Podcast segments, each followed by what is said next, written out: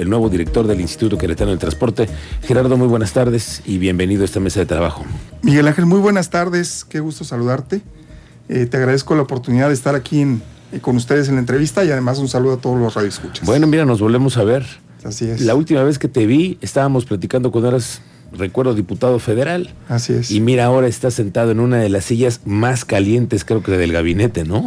Sí, así es el servicio público, Miguel Ángel. Así sí, es. Sí, sí. La verdad es que ya llevamos un buen tiempo, 17 años en el servicio público y siempre con dándole prioridad a, a poder aportar algo a Querétaro. Bueno, te toca el Instituto Queretano del Transporte. Déjame preguntarte primero, ¿tú levantaste la mano para hacerlo? No, de ninguna manera. Fue la verdad una decisión del, del gobernador, fue una invitación del gobernador y bueno, yo agradezco esta invitación que nos hace el gobernador, consciente obviamente de, de la sensibilidad del, del tema. ¿no? Del tema. Es, el transporte es un tema muy sensible para la ciudadanía, en, en, en su ingreso, en el tiempo que se tardan, para el crecimiento de la ciudad, para el desarrollo de la ciudad y estamos muy conscientes de eso. Bueno, y como dices, sí, yo sé que a un gobernador es difícilmente decirle que no, es, no es tan fácil, pero decir que sí a una cartera tan complicada como la del Instituto Queretano en Transporte, me imagino que debes de tener una estrategia, una línea, ¿qué, qué, es, qué has pensado? ¿Cómo, ¿Cómo encuentras tú? Mira, lo que motiva realmente es poder ayudar y contribuir a uno de los temas más importantes hoy en día que enfrenta eh, Querétaro. Es un tema que tiene historia. Yo cuando fui diputado local me tocó aprobar la propia ley que hoy tenemos vigente de transporte. Entonces es un tema que con el contacto que hemos tenido con la gente hemos visto su evolución y hoy eh, requiere de, de, mucho trabajo, de mucha entrega y lo vamos a asumir en ese, en ese sentido. Bueno, cuando uno llega a una oficina como la del Instituto Queretano de Transporte, te empiezan y te dicen, bueno, te entregamos, aquí están las llaves de esta cajita que tiene una serie de quejas y una serie de cosas que hay que empezar a arreglar. ¿Y por dónde hay que empezar, Juanalo? Mira, lo primero que hicimos es que el instituto es un, es un ente paraestatal bien conformado, técnicamente lleva historia, tienen ya sistemas, tienen estudios que se han realizado y lo primero es sentarse con la gente para ver qué está haciendo cada y una vez que tengamos bien ese pues esa información de cómo está dando el instituto, empezar a trazar cuáles son las prioridades.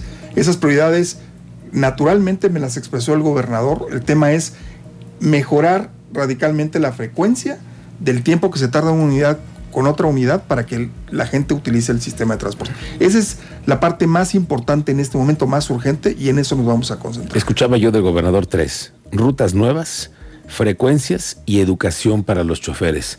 No, nada más, nada más, ¿no? Nada más sí, claro. es lo único que, que, para empezar se requiere. Pero nuevas rutas, estamos hablando de tener una línea de trabajo, digamos, con la concesión, que vamos ahí esa parte. La concesión hoy es de una sola empresa, la que no. tiene la responsabilidad. Bueno, sí se conformó una sola empresa que se llama Crobus y en la, en la empresa hay varios concesionarios uh -huh. que al final de cuentas generan esta empresa. El mayoritario es ADO y esta flecha amarilla también como parte de un, una gran cantidad de concesiones.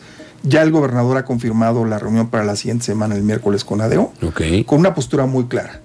O mejoramos de manera inmediata la frecuencia o simplemente vemos cómo lo vamos a solucionar. Esa es una postura muy clara.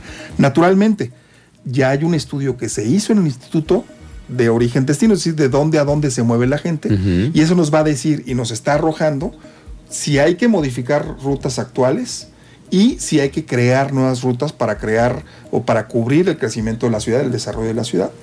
Y por supuesto que el tema de los choferes es un tema muy importante, que obviamente es obligación de los concesionarios, pero que al final de cuentas también tenemos que integrarlos como parte de todo el sistema. Uh -huh. Y esas son las, eh, la, las prioridades que vamos a estar trabajando pero lo que sí es muy importante es mejorar la frecuencia de manera inmediata. Ok, pero mm, a ver, eh, Gerardo Conalo, yo cuando escucho a quienes han estado al frente del Instituto Queretano del Transporte, me llama la atención eh, la forma en la que eh, siempre hay como una protección hacia la concesión. Entonces pareciera que el funcionario o es parte de la concesión o es parte del gobierno. Es, en esta parte tú, tú tienes que ser una, una autoridad que tenga que ver con la atención a los ciudadanos, que es la, el, el, la base número uno, ¿no? No la concesión.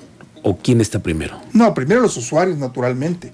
O sea, todo el, el, el, sistema está desarrollado para que los usuarios puedan trasladarse con óptimas condiciones, con unidades que vayan acorde a la necesidad y que sea un sistema de transporte en base a lo que el desarrollo de la propia ciudad y del Estado está demandando. ¿no? Entonces, esa es la parte más importante.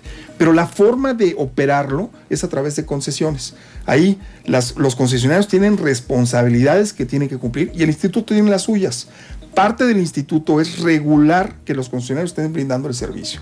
Y esa evaluación y supervisión es parte de lo que nosotros tenemos que hacer para ir viendo con los funcionarios qué rutas están fallando, por qué están fallando, cuáles son los criterios que se deben utilizar de manera estándar, en qué horarios se tiene que cubrir cierta frecuencia, en qué horarios es, un poco más holgado y esa es la manera que tenemos que ir trabajando con el propio concesionario. Pero siempre por delante la exigencia de que se cumpla un servicio de calidad, que es lo que está demandando hoy la ciudadanía. Bueno, entonces tendría que llegar como un gendarme, alguien con una mano dura para que los concesionarios no se pasen de la raya entonces. Yo creo que el gobernador ha sido muy claro en la sensibilidad que tiene para el transporte público y en la postura que tiene. Si no fuera así, bueno, pues no está muy claro la, la señal que manda a, en este caso, a los concesionarios, donde dice, si ustedes no están atendiendo la parte de la frecuencia, pues entonces vamos a ver qué jugador sí lo puede hacer. Yo creo que es la parte de premisa que nosotros tenemos para que podamos nosotros arreglar la parte de la frecuencia. Es algo que vamos a estar haciendo de manera diaria. Hoy en la mañana, por ejemplo, te doy un ejemplo ya de acciones.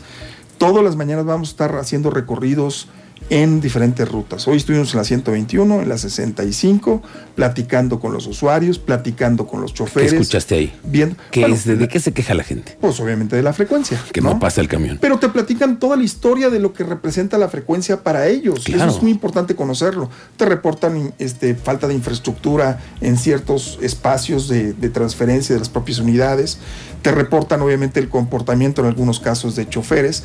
Platiqué con los choferes. ¿Qué implica estar 16, 17 horas arriba de un... De un Oye, Gerardo Conalo, pero es que eso no es... Es un eh, completamente violatorio de la ley del trabajo. Así es. Entonces, esta parte tenemos que trabajarla y tenemos que arreglarla con ellos. Tenemos que entender la problemática. Y en base a esa problemática generar un buen diagnóstico para generar un esquema donde funcione para todas las partes. Oye, Gerardo Conalo, déjame preguntarte algo. Yo veo que el gobernador va rápido. Los funcionarios que no han tenido la capacidad se han tenido que ir o los han despedido o han tenido que renunciar. ¿Te pusieron algún plan? Para este asunto? Lo más rápido que se pueda. Lo más rápido que se pueda, la instrucción del gobernador. Haz eh, que la frecuencia cambie lo más rápido que se pueda, que haya nuevas rutas lo más rápido que se pueda y naturalmente que trabajemos con la parte de los choferes lo más rápido que se pueda. Hay que acordarse que esta es una concesión donde hay una empresa privada y la empresa privada siempre va a cuidar los costos, ¿no? Y esa es la parte donde al final de cuentas el instituto tiene que regular. La parte de los choferes es responsabilidad de la empresa. La parte de las oficinas es responsabilidad de la empresa. Nosotros como instituto tenemos que regular esta parte para que la empresa esté brindando un servicio adecuado. ¿Cómo? A través de la supervisión, a través de la evaluación y a través de llevar un sistema que vaya reportando las cosas que van fallando. Aquí los usuarios son muy importantes que nos vayan reportando las cosas. Por eso para el instituto es muy importante captar esas inquietudes de los usuarios. Porque los usuarios nos dicen, oye, esta ruta no está funcionando, esta ruta está mal capacitado el chofer, y ahí es donde vamos a estar atendiendo los reportes para empezar a ver qué tenemos que modificar y mejorar el servicio. Conelo, eh, como reportero empiezo a olfatear por las señales y por los discursos y los tonos en los que se han manejado, es que probablemente pudiera llegar una nueva concesión el transporte público a Querétaro si esta es la empresa que no da los resultados que necesitan ustedes. Mira, la prioridad en este momento es que mejoren las frecuencias.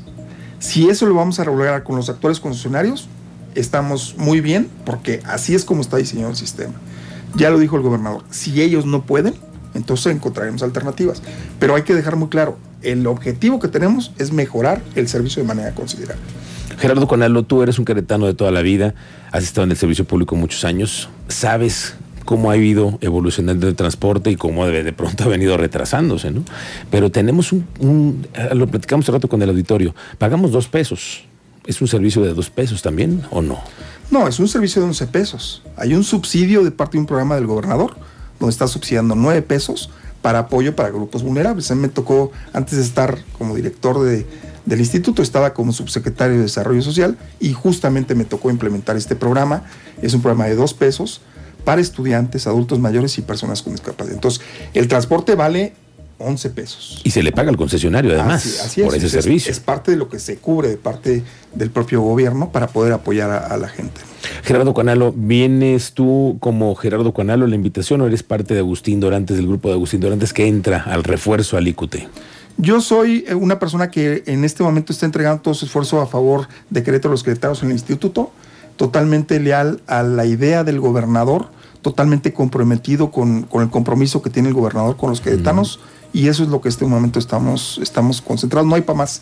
No hay para más. No hay para más. Pues sí, y poco tiempo, ¿no? Para resolver esto. Me decía la gente, oye, hay que preguntarle al señor Juanelo si va a hacer agenda, como ya me lo decía su, hoy empezaste a hacer agenda en las calles, en las rutas. Todos los días vamos a estar en la mañana, En la tarde, pero sobre todo en la mañana concentrados en diferentes rutas, platicando con la gente, informándoles cosas, pero también recibiendo las inquietudes, platicando con los choferes, supervisando las paradas, supervisando la información que hay al usuario, supervisando el funcionamiento de la red, que las tarjetas estén pasando, que esté funcionando todo. Es parte de ver en qué condiciones están, si están limpias las unidades o no están limpias.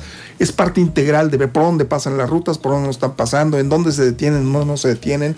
Y eso hay que vivirlo todos los días. Y ahora que vienen las obras, también hay que saber por dónde van a moverse las rutas, ¿no? Así es, es parte de lo que tenemos que estudiar exactamente en, una, en las obras importantes para ver alternativas para que esto no afecte a la movilidad de la gente. Gerardo Conalo, estos micrófonos siempre estarán abiertos para hablar con nuestro auditorio, para enviar el cualquier mensaje o para poder platicar algún asunto que relacionado al Instituto Queretano de Transporte. Así que aquí estaremos platicando contigo de lo que suceda en esta nueva encomienda que tienes. Mucha suerte. Yo te agradezco mucho, Miguel Ángel, la oportunidad que nos das y además el compromiso que tienes también con el, con el tema del transporte público, que sin duda es un tema bien sensible. Muchas gracias y siempre abierto para que nos puedas canalizar las inquietudes o las veces que sea necesario que venga a informarte, a eh, contestar preguntas. Encantado de la vida lo voy Muy bien, como, como para empezar, te vamos a dejar una lista de las Sí. unidades que hemos reportado que no traen placas. Me. Y que además nuestro auditorio nos suma y dice, oye, otra unidad que no hemos encontrado sin placas, sabemos que es un proceso administrativo, ¿no? Así es. En unos de los casos están las multas correspondientes, hay que ver qué es lo que está sucediendo, pero hay que reportar todo para poder hacer una inspección y supervisión adecuada. Muy bien, Gerardo Conalo, muchas gracias por venir esta Al tarde. contrario, Miguel, gracias a ti y un saludo a todo el auditorio. Usted acaba de escuchar al nuevo director del Instituto Queretano del Transporte, Gerardo Conalo.